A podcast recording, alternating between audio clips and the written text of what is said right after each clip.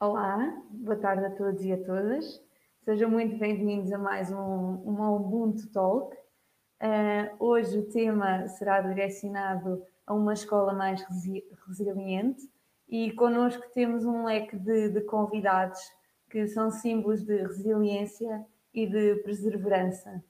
Um, comecemos então por, por apresentar-vos a professora Maria José Chambel, a professora Lourdes Cruz, os diretores de, de, diversos agrupamentos, portanto, a professora Ana Pina, o professor Luís Novaes e a professora Celeste. Uh, e por fim, mas não menos importante, obviamente, temos a, a diretora do, do, Centro de Formação Os Templários.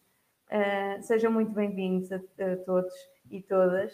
Uh, obrigada por terem aceitado este convite um, e é um gosto enorme ter-vos ter aqui e poder-vos também ouvir.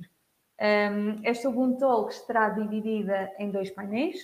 Portanto, o, o primeiro painel um, temos o, vamos ter o privilégio de escutar a professora Maria José Chambel, que é professora de, de Psicologia do Trabalho e das Organizações uh, na Faculdade de Psicologia da Universidade de Lisboa.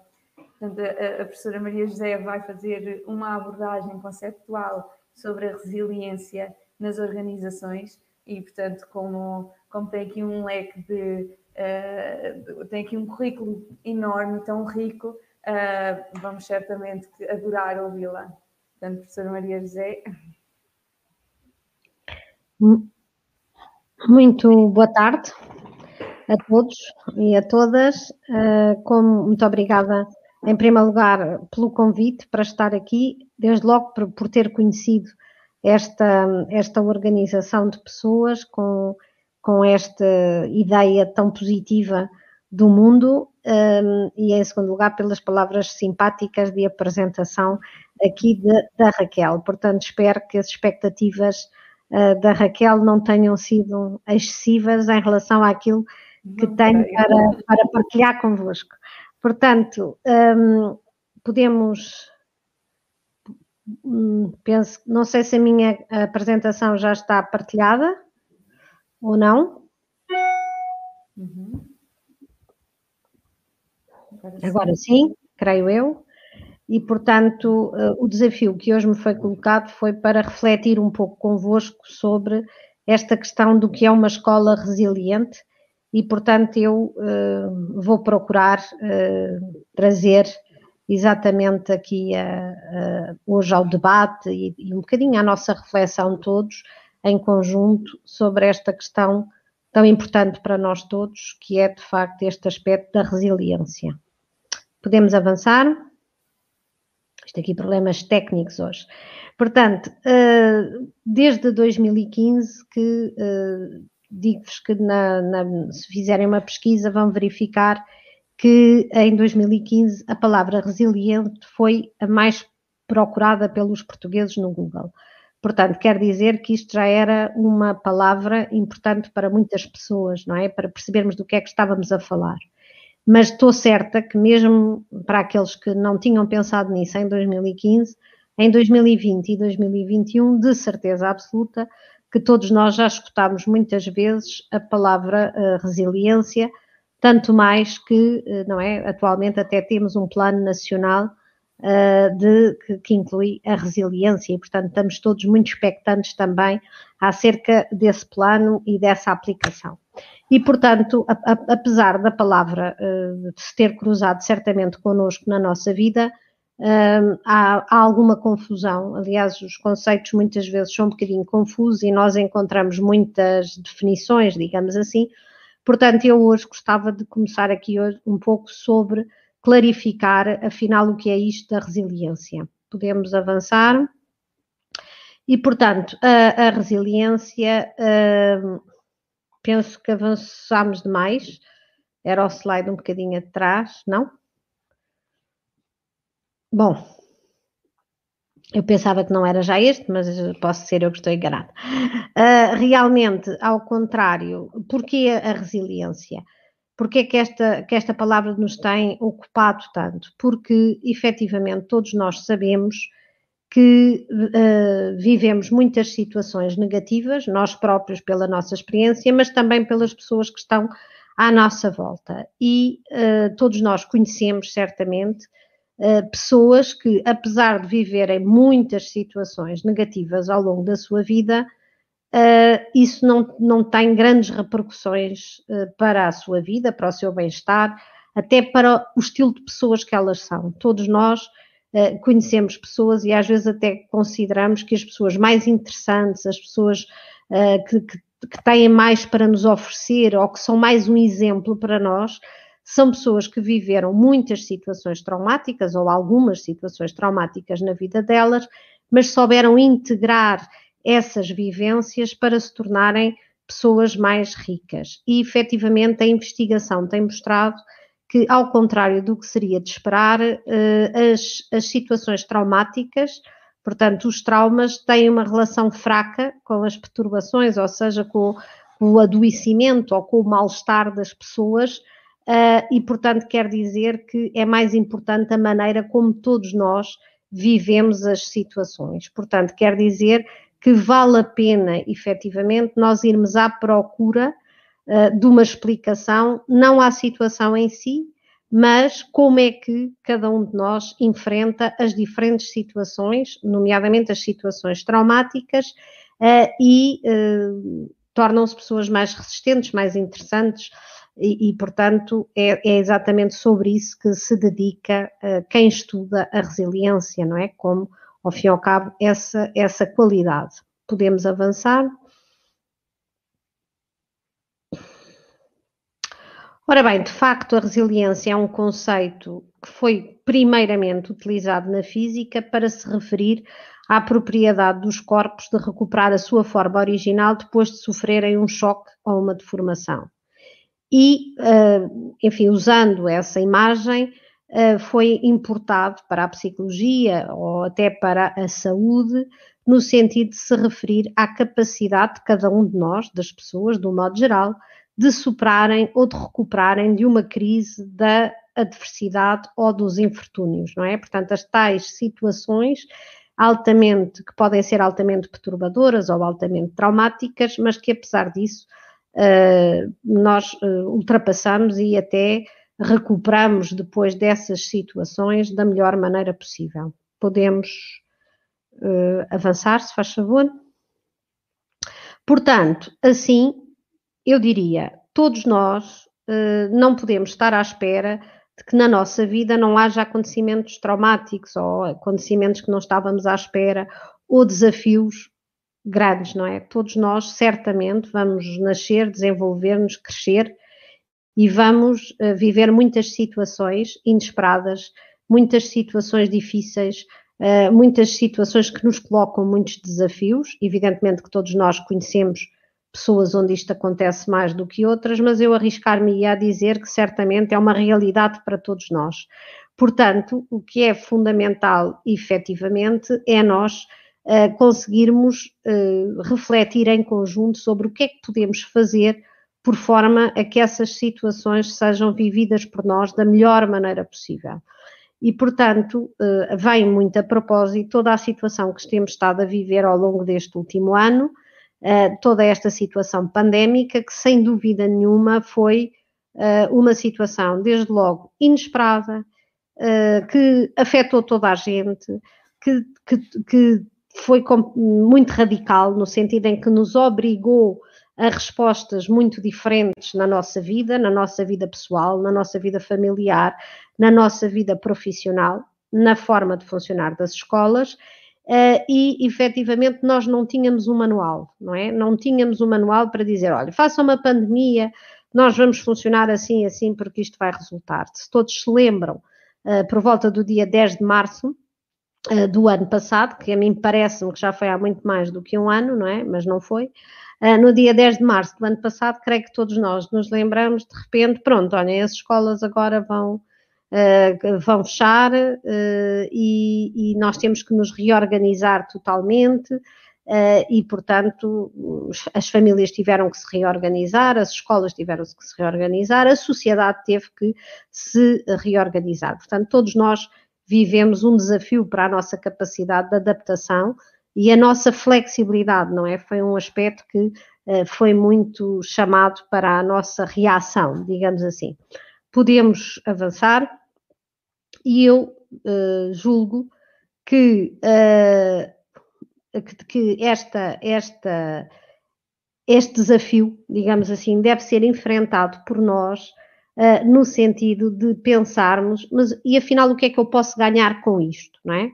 Uh, evidentemente que a resiliência é um conceito que tem sido essencialmente utilizado ao nível do indivíduo, portanto, a reflexão tem sido, sobretudo, uh, o que é que, que, se há indivíduos resilientes e indivíduos menos, menos resilientes, mas evidentemente que nestes últimos anos já existe alguma literatura, alguns autores uh, e alguma investigação que vem mostrando, uh, não, também pode ser aplicada a resiliência ao nível mais coletivo e, portanto, nós podemos falar como uma característica dos grupos, das famílias, das empresas e das organizações e, consequentemente, eu penso que é muito interessante que possamos uh, pensar neste conceito ao nível das escolas, não é? E, portanto, olharmos uh, para a sua aplicação ao nível do funcionamento uh, das escolas. E uh, eu diria que uma reflexão que nós podemos fazer é pensar o que é que era a minha escola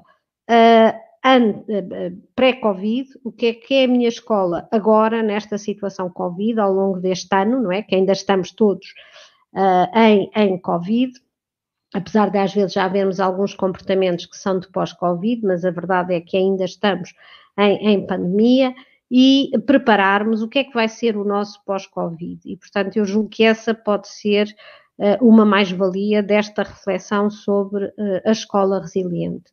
Passaria ao slide seguinte, em que fiz este esquema para uh, tentar refletir um pouco convosco qual seria esta ideia de, de construção de uma escola resiliente.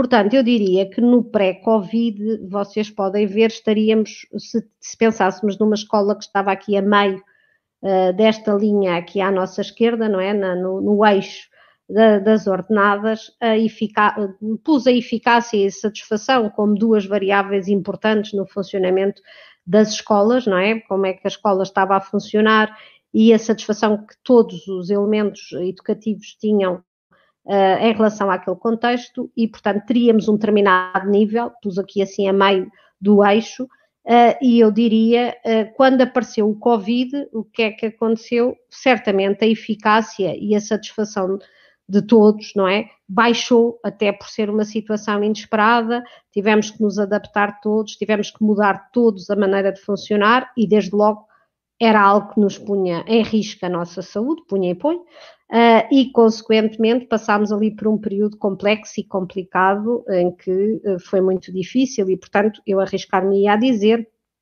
coletivamente, passámos por um período em que estávamos menos eficazes, os professores não, nunca tinham, a maior parte provavelmente nunca tinha experimentado uh, utilizar uma plataforma para dar aulas, não é? Nunca tinha, nunca tinha experimentado o que é que era isto do ensino à distância, os próprios alunos também não, os pais dos alunos também não, portanto, ninguém tinha este conhecimento, por isso é natural que eu representei como tendo baixo a sua eficácia e a sua satisfação.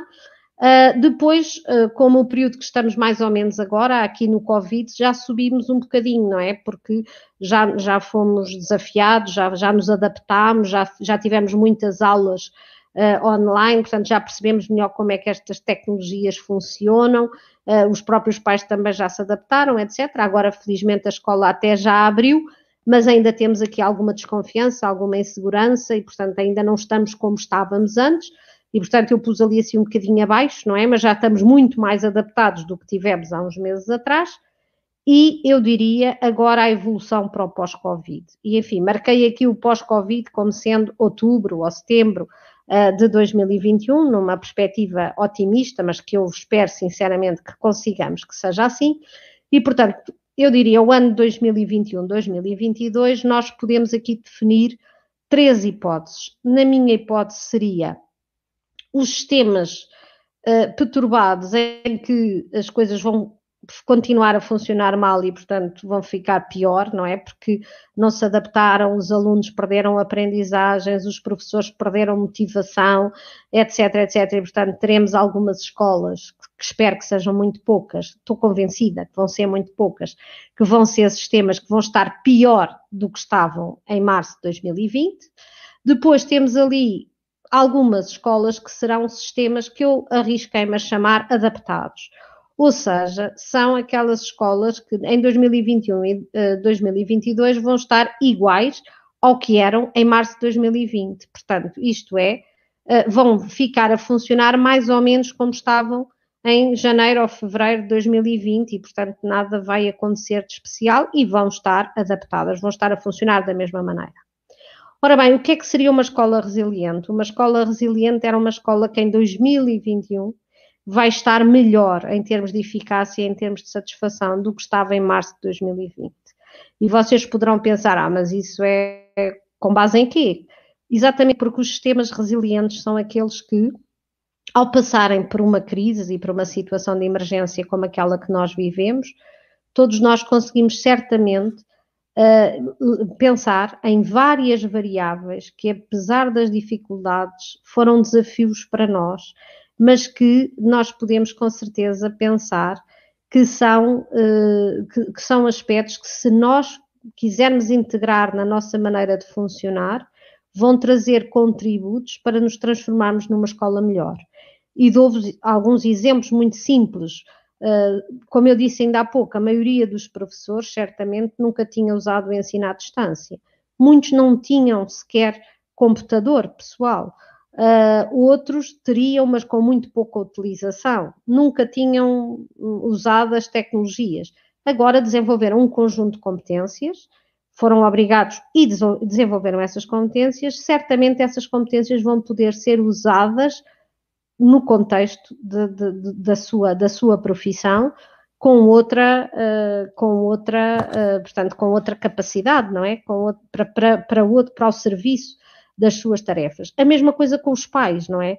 Provavelmente os pais nunca tiveram tão envolvidos na educação dos seus filhos e no acompanhamento da realidade dos seus filhos na escola como foram obrigados a estar. Então, o que é que a escola poderá fazer para aproveitar esse desenvolvimento uh, uh, que, que ocorreu efetivamente? Por outro lado, os próprios alunos provavelmente também desenvolveram uma capacidade de estar na escola com muito maior autonomia, com muito mais capacidade de realizar um conjunto de tarefas por iniciativa própria uh, e por ir à procura do, de, de, mais informação, por exemplo.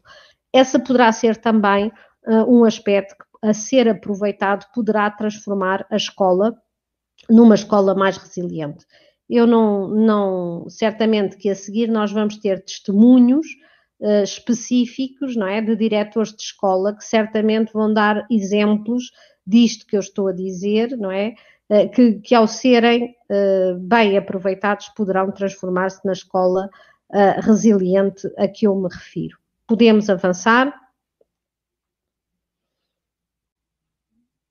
Ora bem, então, o que é que nós podemos dizer que será esta escola resiliente, que é uma escola que está acima daquilo que, é, uh, que era em 2020.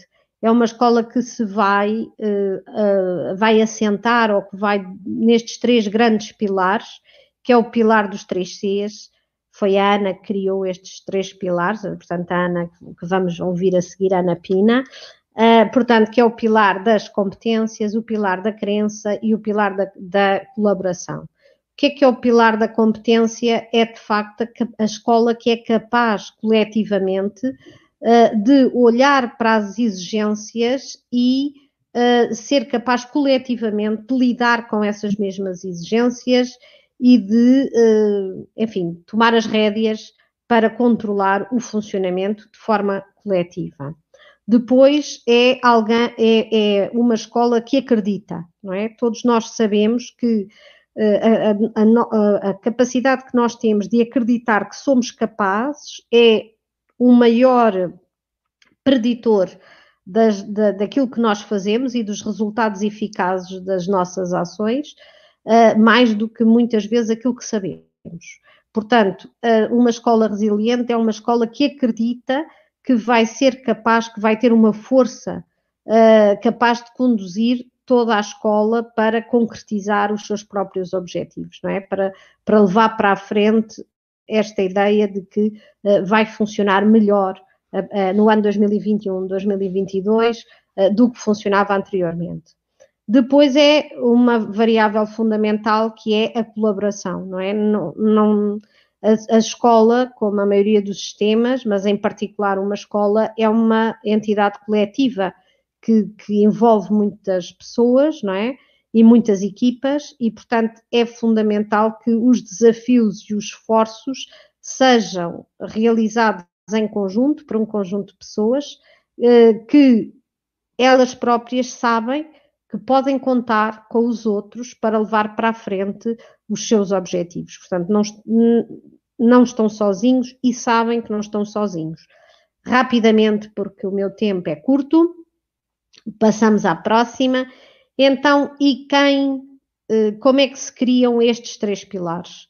Ora bem, estes três pilares criam-se, obviamente, através de forças conjuntas da própria escola, mas eu gostava hoje de destacar aqui a liderança, porque efetivamente uma escola resiliente passa muito pela uma capacidade de liderança uh, forte uh, na escola que cria uh, exatamente esta capacidade de dar recursos e transforma os recursos na própria escola para que o conjunto dos elementos da escola possam, de facto, ter os recursos necessários para fazer face às dificuldades, não é? Porque esperemos que não haja uma dificuldade de novo como foi a da pandemia, mas todos nós, antes da pandemia, já conhecíamos muitos desafios e muitas dificuldades, não é? Aí não era uma novidade.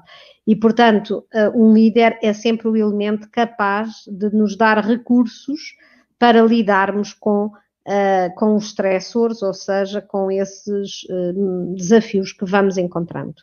Rapidamente, então, que tipo de liderança é que nós necessitamos? O próximo slide, se faz favor e, portanto, é um líder que tem várias características. Eu não me vou alongar muito, porque uh, provavelmente nos exemplos que nós vamos ter uh, a seguir uh, fica bem espelhado do que é que estamos a falar, não é? É um líder que tem carisma, é primeiro, primeiro aspecto, e o que é que é ser, cari ser carismático? É alguém que é capaz de influenciar os outros para uh, criar adesão aos objetivos da escola e tal, ao tal envolvimento com a própria escola uh, e, e, portanto, que cria e é capaz de influenciar em todos uh, esse, esse caminho, digamos assim, a construção desse caminho. Próximo, se faz favor. Depois é alguém que é inspirador e, portanto, ou seja, eh, eh, é o líder que motiva e que inspira as pessoas a dar um significado e a transformar aquilo que ele faz por forma a, a fazê-lo num cenário futuro, digamos assim.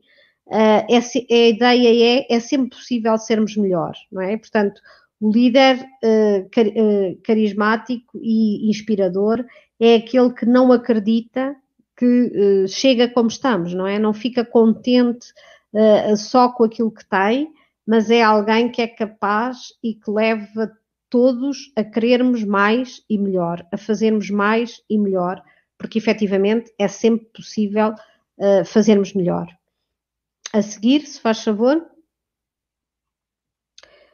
Uh, como, é que, como é que é capaz de. Uh, aqui vimos a, a, estimulação intelectual, ou seja, a concretização da inspiração, não é? Que é através de, de, de, da sua estimulação, faz com que as pessoas uh, ponham em causa aquilo, a maneira de fazer as coisas habitual e ir à procura de fazer melhor, não é? Encontrando sempre novos métodos, novas perspectivas, novos caminhos para desenvolver uh, as suas próprias competências. E evidentemente que os sistemas escolares as escolas são entidades onde estes princípios são uma constante, não é? Porque estamos sempre com desafios novos e é sempre preciso criar novas soluções. E essas novas soluções têm que ser criadas pelos agentes dentro da própria escola. E finalmente, podemos avançar.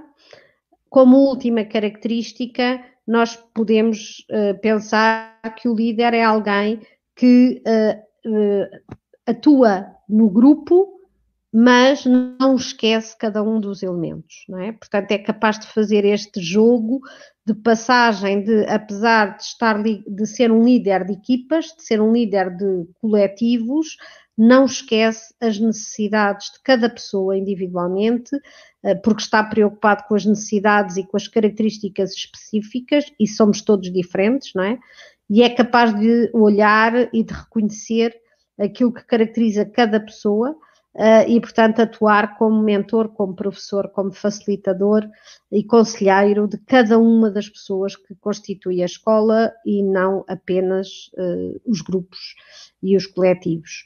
Eu penso que nas, uh, nas apresentações que vamos ter hoje na nossa sessão, nós conseguimos um, acreditar muito bem no que é que, no que, é que, no que, é que, que vamos ter a possibilidade de ter, de facto, escolas resilientes que em 2021-22 vão estar a funcionar melhor do que estavam em março de 2020. Muito obrigada. Quase cumpri o tempo, Raquel. Ah, quase, quase, quase. Foi, foi realmente fantástico. Uh, obrigada, Maria José.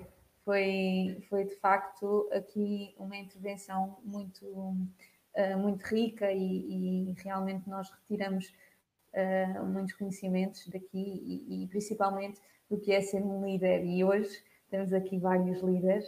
Um, a que vem agora a seguir é a professora Lourdes, que é coordenadora do, do gabinete de projetos e relações com o exterior uh, na Escola Secundária Fernão Mendes Pinto, uh, portanto em Almada, no Pragal, um, e vem-nos contar um bocadinho uh, sobre a sua experiência, através do seu exemplo, tanto na sua vida como na escola onde está.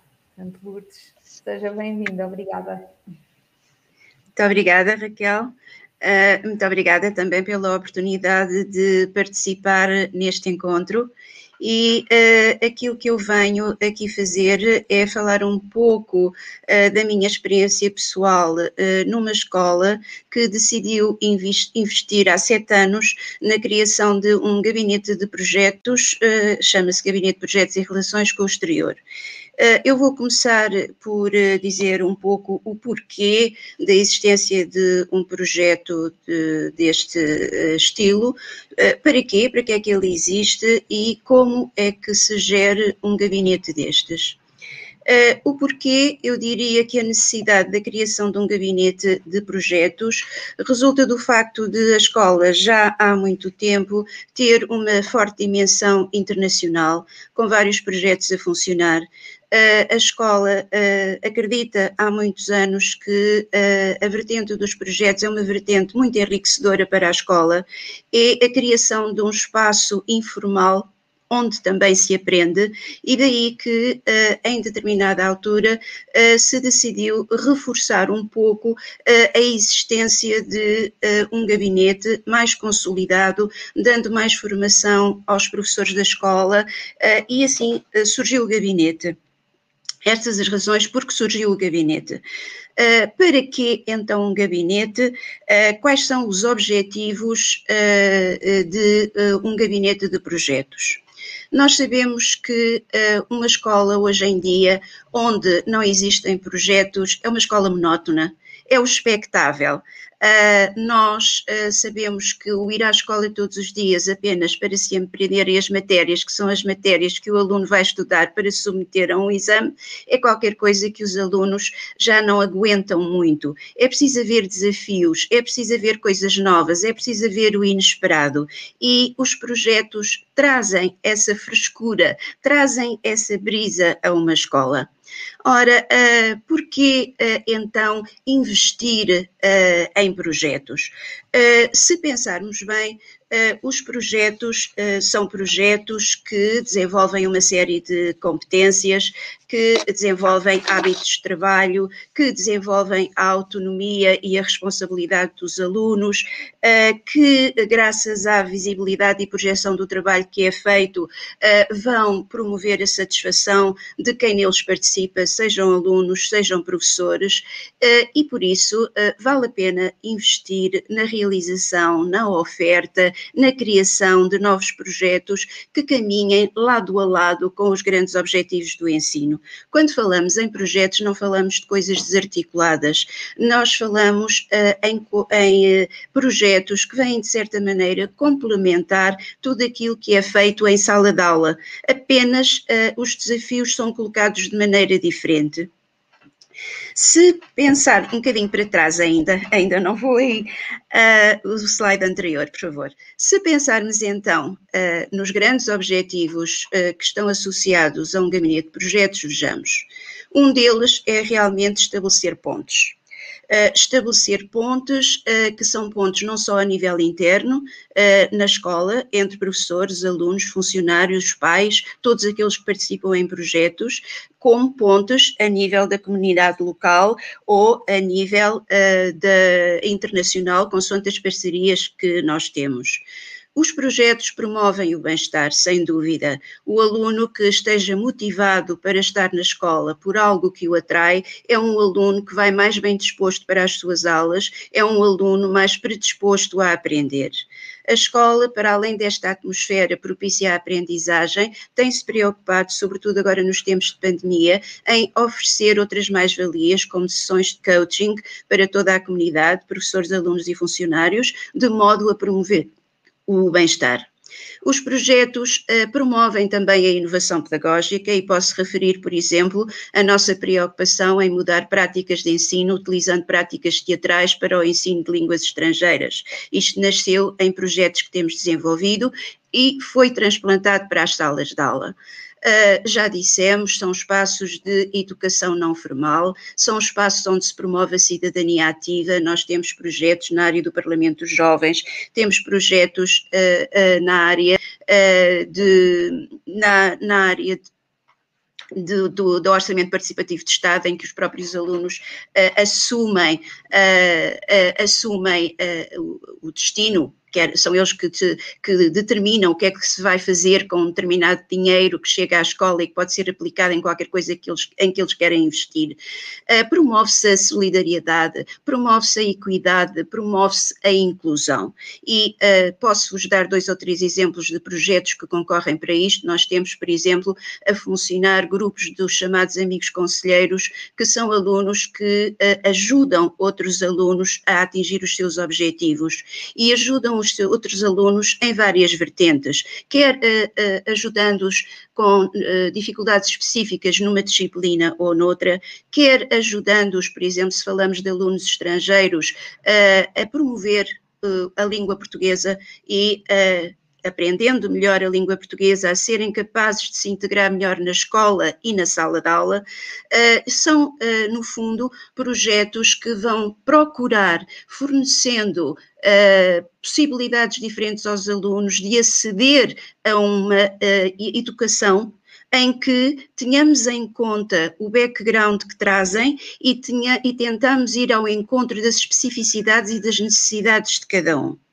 Ora bem, se atentarmos nisto tudo, e ninguém tem dúvida que os projetos uh, desenvolvem tudo isto, uh, podemos uh, dizer que acreditamos na vantagem de ter projetos dentro de uma escola.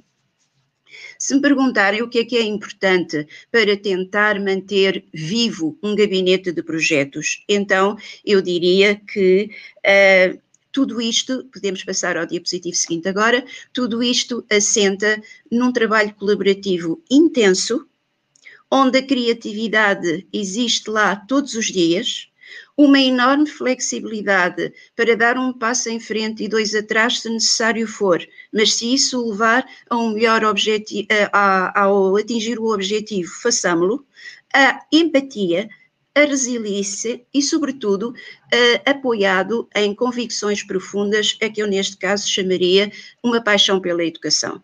Quando nós sabemos o porquê, porquê é que estamos ali, o que é que queremos alcançar, onde é que queremos chegar, isto é suficiente para nós uh, mantermos viva a chama que nos move. E uh, se acreditamos nos nossos objetivos e se uh, o plano para lá chegarmos falha, então aquilo que nós temos que alterar são as nossas estratégias para alcançar, mas não para realmente, mas não os objetivos. Os objetivos permanecem lá, alteremos as estratégias e continuemos a lutar por aquilo que acreditamos. Temos que escutar, temos que dialogar, temos que compreender o outro, temos que estimular o outro a fazer aquilo que sabe fazer, aquilo que pode fazer, a progredir, a valorizar os seus progressos e, sobretudo, temos que acreditar. E temos que acreditar no outro, temos que acreditar em nós e uh, é este acreditar uh, funcionando em círculos que move todos a trabalharem para o mesmo fim. Eu diria, pode slide seguinte, por favor, eu diria que aquilo que acabei de dizer há pouco, quando acreditamos nos nossos objetivos, se algo não resulta, não são os objetivos que têm que mudar, mas as estratégias para os alcançar. E acredito que estar a contribuir para a criação de um ambiente educativo mais estimulante, usando palavras do professor António Nova, e como ele, eu também sei que, uma que em educação as mudanças são sempre longas e fruto do trabalho de várias gerações. Portanto, Uh, não tenho ilusões, há coisas que não se alcançam num dia, a educação não é isso, é trabalhando todos os dias, é uh, tendo um objetivo que queremos alcançar e lutando para o alcançar. Mas uh, eu não desisto, pessoalmente, eu sou muito paciente e terminaria aquilo que vos quero dizer com uma citação, próximo diapositivo, por favor, com uma citação de Eugênio de Andrade, que eu acho que traduz a minha maneira de estar e que é esta: ser paciente, espera que a palavra amadureça e se desprenda como um fruto ao passar o vento que a mereça. Eu também acredito que um dia, em educação, esta brisa há de soprar e que as sementes que hoje estamos a lançar para este jardim, que são estes projetos, que são as escolas onde todos nós estamos a, a funcionar, que um dia estes frutos amadureçam e que nós possamos uh, sentir o aroma uh, que se desprenderá daquilo que hoje em dia uh, semeamos. Uh, só agora a terminar mesmo, eu pediria para fazer uma linkagem para os projetos uh, e o blog que temos na Fernão Mendes Pinto, apenas para ilustrar a variedade que, uh, de projetos que são muito rapidamente. E vamos mesmo só passar pelos destaques para não tirar tempo a mais ninguém. E, portanto, uh, para trás, já agora, esse não seria o primeiro, portanto, esse é dos últimos. Se puder ir para trás, para a parte dos destaques só. Pronto. Uh, então, se virmos aqui, são ilustrações, depois clicando aqui podemos ver os projetos em particular, uh, mas desde projetos que celebram a língua portuguesa, que celebram a sustentabilidade no planeta, participações internacionais, projetos uh, propostos pelos alunos e pelas famílias, literacia financeira, Uh, continuamos com literacia financeira, temos aqui uma série de alunos, aqui uma adaptação aos tempos de pandemia, os alunos em casa a fazer experiências que deviam fazer em laboratórios, mas que passaram a fazer nas suas cozinhas, uh, as artes desenvolvidas pelos nossos alunos, um projeto que tem a ver com os refugiados e os migrantes, a participação da escola em fóruns nacionais, clubes de ciência viva, mais uma cozinha e uma experiência na cozinha, o coaching aqui ilustrado, uh, quão importante é apoiar alunos, professores e alunos. Uh, aqui a multiculturalidade e os alunos puseram um símbolo do seu país na máscara, uh, uma intervenção da nossa diretora, a nossa líder, uh, alunos que tiveram bolsas de estudo, a interação com uma escritora irlandesa que, tá, que trata temas como o abuso nas suas obras, o abuso sexual, nós uh, temos uma forte componente de uh, luta pelos direitos humanos e respeito pelos direitos humanos, igualdade de género, tudo o que se relaciona com estas temáticas. aqui, uma vez mais, violência doméstica e no namoro, alunos a trabalhar sobre isto. Acabamos de assistir ao, lançamento desta antologia, trabalho feito com uma escritora com alunos da escola, e poderíamos continuar por aí fora, mas eu vou-me conter por aqui e vou deixar que os próximos intervenientes tenham o seu espaço também. Uh, convido todos aqueles que tiverem interesse a conhecer um bocadinho melhor os projetos da Fernão Pinto a entrarem deste, dentro deste blog e uh, ficarei disponível para toda e qualquer informação se alguém quiser uh, dialogar comigo a este respeito. Muito obrigada pela oportunidade. Obrigada nós, Lourdes. Obrigada, de facto. Que, que mensagem tão bonita um, do poema um, muito, muito inspiradora, tal como os projetos que vocês criam. Portanto, inúmeros projetos, várias áreas uh, que defendem realmente os direitos humanos e, e de facto, é muito, muito, muito uh, inspirador e estes frutos que, que vão nascendo, vão também amadurecendo aqui a longo prazo. Uh, e, portanto, como a Lourdes já tinha dito, temos aqui uma grande líder por trás de todos estes projetos. Além da Lourdes, também temos a professora Ana Pina, que que está também no segundo painel. É uma professora, é diretora, na verdade, da Escola Secundária Fernão Mendes Pinto uh, e que também irá partilhar aqui um bocadinho connosco um, como é que a resiliência está presente nesta, nas, nas nossas lideranças, não é? Portanto, Ana, gostávamos muito de ouvir. Eh, boa tarde, eu vou, vou ocupar três minutos. Eu até ensaiei e pela primeira vez na vida escrevi porque eu costumo falar de improviso, mas achei que era o risco. E para não roubar tempo aos meus colegas que vêm a seguir. Então, eh, o desafio era o que é que torna as escolas resilientes na perspectiva de um diretor? Foi assim que eu assumi. E na minha perspectiva existem alguns denominadores comuns. Eu vou só destacar um, parece que combinei isto tudo com Maria José Chambel, mas não é verdade. Uh, lideranças fortes, focadas, apaixonadas e inspiradoras, com uma visão clara e partilhada e uma missão comprometida com o serviço uh, de uma educação integral dos jovens. Estas lideranças, eh, lideranças fortes vivem assentes em princípios comuns, já referidos ou ilustrados uh, nas comunicações anteriores, como competências, e eu aqui falo mais das competências menos das competências técnicas, mas nas competências sociais, a confiança e a autoconfiança, confiar no outro e o outro sentir que a gente confia e confiar em si próprios, no trabalho colaborativo e em rede com outras instituições e, muito importante, eh, na crença nas possibilidades transformativas da escola. Eh, eu estou sempre a referir-me ao Mandela, embora não seja a escola Ubuntu, sempre foi o Ubuntu, não é? Nasci em África, a educação é a arma mais poderosa para mudar o mundo.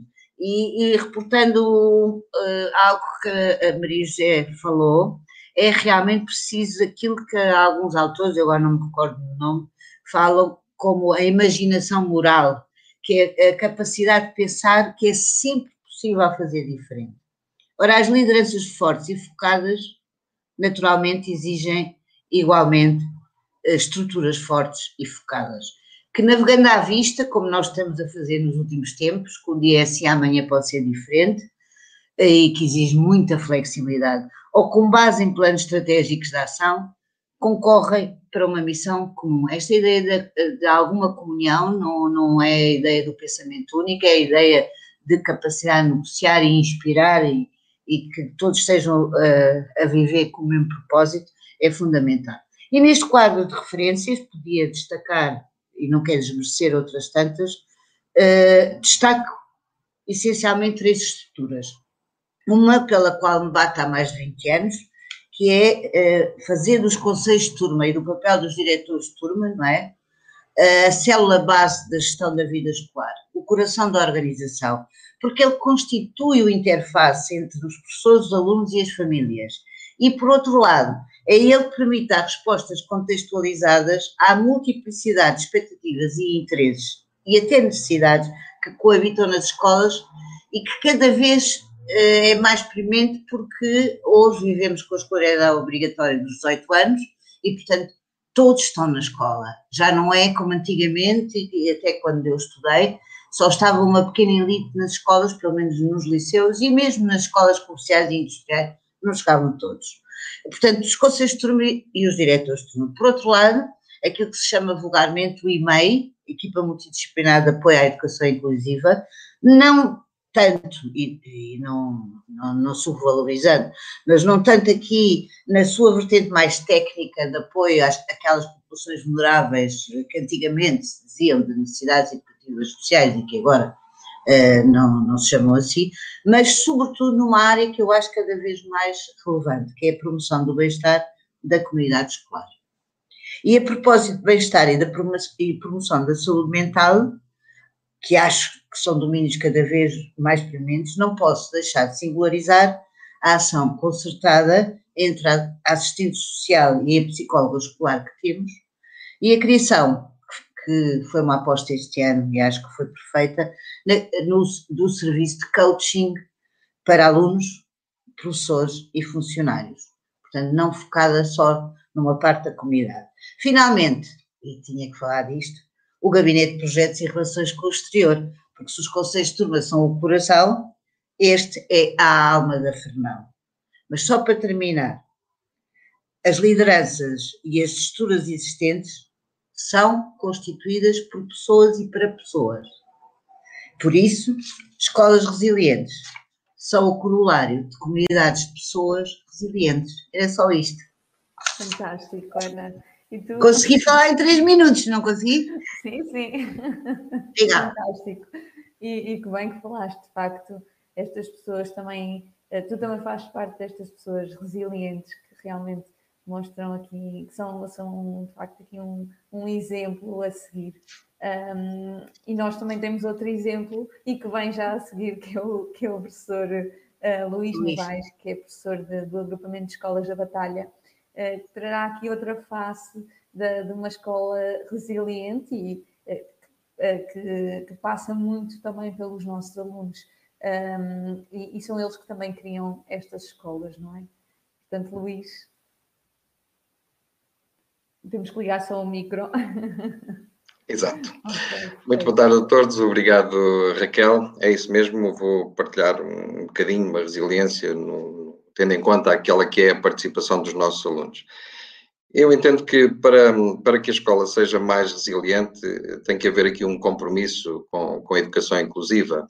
E, tal como diz a Unesco, eh, deve ser uma, uma escola que dá uma resposta diversificada das necessidades dos alunos, eh, aumentando aquela que é a sua participação na aprendizagem e também na vida da comunidade escolar.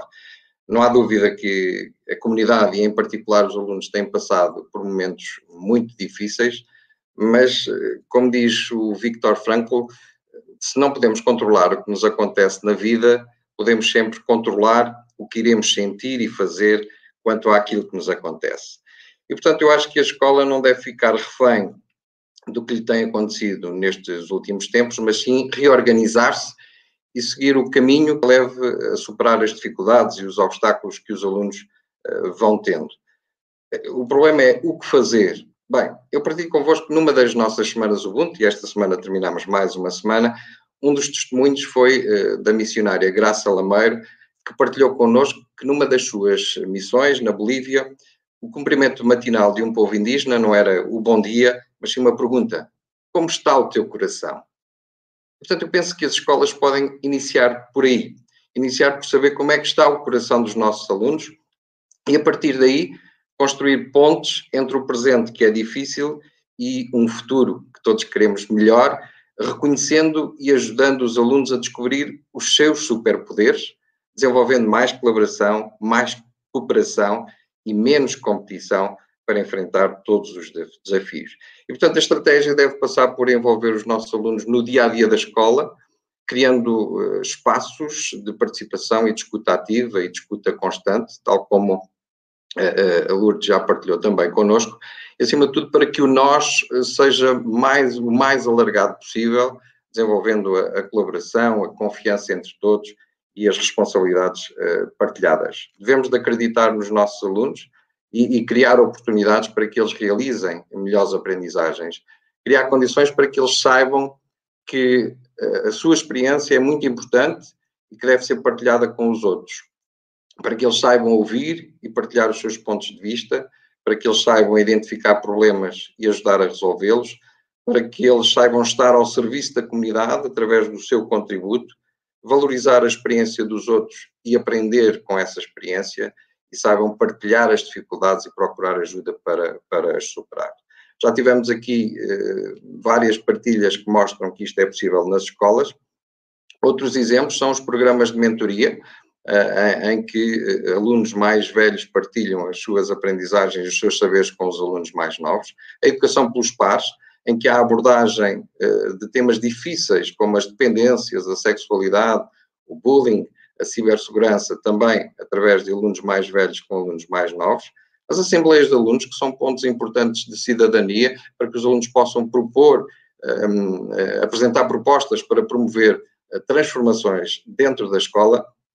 E, por último, não, não posso deixar de fazer uma referência ao Ubuntu nas escolas, que tem feito com que os alunos melhorem o seu autoconhecimento, a sua autoconfiança, a sua empatia, tornando-os, sem dúvida, mais uh, resilientes.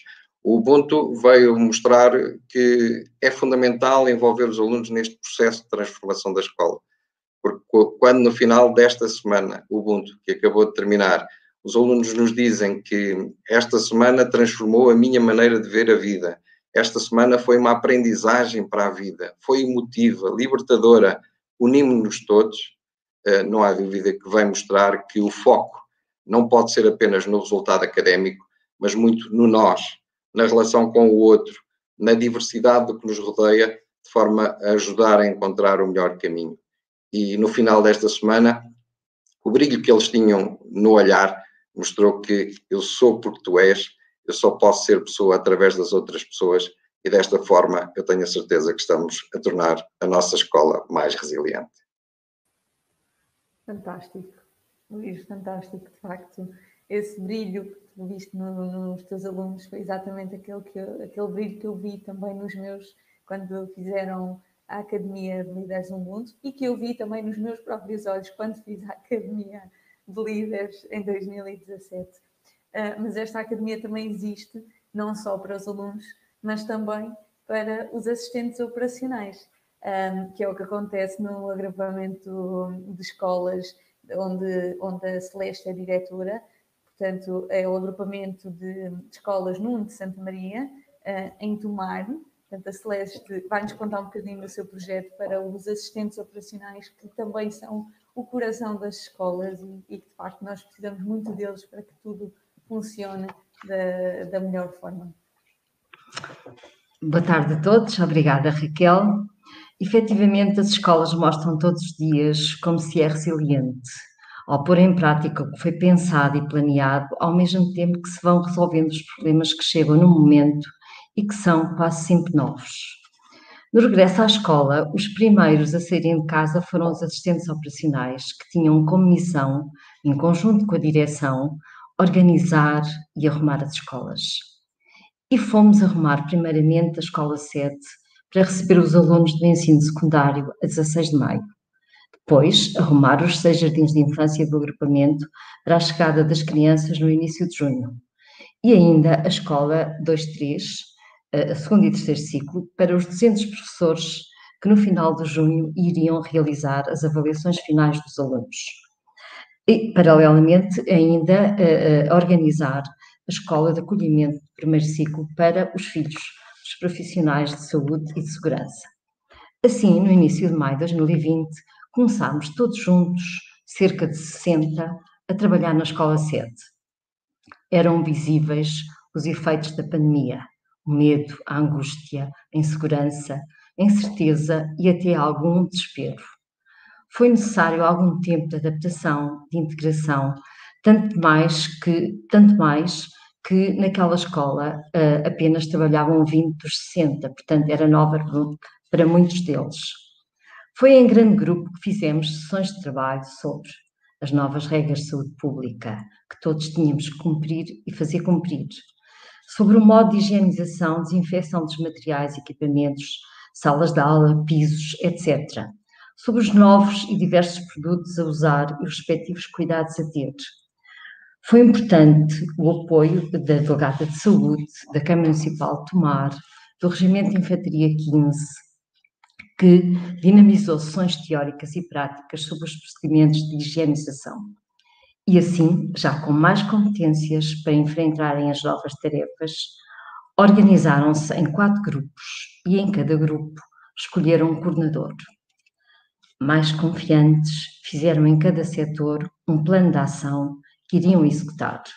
Experimentaram, alteraram, corrigiram, ajustaram, de modo a obter melhores resultados para limpar, desinfetar, organizar salas, mantendo as mesas de acordo com o distanciamento necessário ou possível. Marcar os spots no espaço do recreio para cada turma.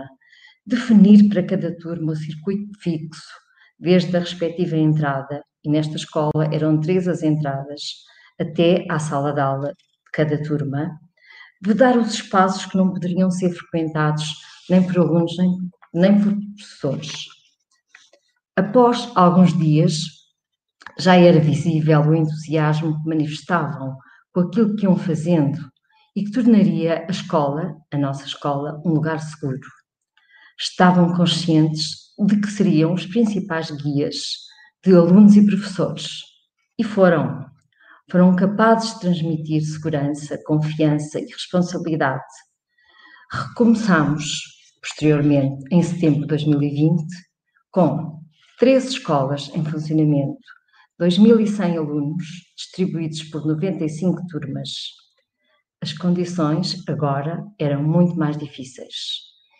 Eram uh, uh, muito menos assistentes por equipas, mas ainda assim continuaram confiantes, arregaçaram as mangas e foram uns valentes. Em novembro de 2020, decidimos dar-lhes um presente um dia Ubuntu, com o tema Construir Pontes. O nosso agrupamento há dois anos que tem já um projeto de inovação que nos permite organizar o ano letivo por semestres. E em novembro era a nossa pausa de outono. E eh, só assim foi possível realmente juntá-los todos no tal dia Ubuntu. Foi um dia grande e todos pediram mais dias Ubuntu foram agendados para o final do nosso primeiro semestre, a última semana de janeiro, mas a pandemia não deixou. Estamos agora a realizá-los durante quatro sábados, distribuídos por abril, maio e junho. Agradeço, pois, ao Instituto Padre António Vieira por nos ter permitido partilhar com os nossos assistentes operacionais e técnicos os cinco pilares do Ubuntu e dizer-vos que a transformação que está a provocar-lhes é verdadeiramente extraordinária e comovente. Afinal, a receita desta poção mágica é simples: trabalhar, adquirir competências, colaborar, acreditar e acreditar que tudo parece impossível até que seja feito, como dizia Nelson Mandela. Muito obrigada. Obrigada, Celeste. Fantástico, fantástico projeto, de facto. Uh, uma equipa para funcionar também precisa dos, dos nossos assistentes operacionais. Pronto, e por fim, a última intervenção uh, está a cargo da, da, nossa Agripina, que também faz parte do nosso, do nosso grupo de trabalho, que, que é tão singular e, portanto, onde todos trabalham. a Agripina vai sintetizar esta nossa conversa. portanto, Agripina, só tens que ligar o micro. Sim. Muito, muito obrigada, Raquel. Um, tendo, tendo em conta uh, o tema deste Ubuntu Talk para uma escola mais resiliente, procuramos pensar esta sessão de modo a transmitir a visão que este grupo de trabalho, que como a Raquel disse é assim, peculiar, singular, que este grupo de trabalho tem de uma escola resiliente. Como a define, como se constrói, quem são os intervenientes nesse processo de transformação da organização, que ações concretas favorecem e incrementam a resiliência da organização escola.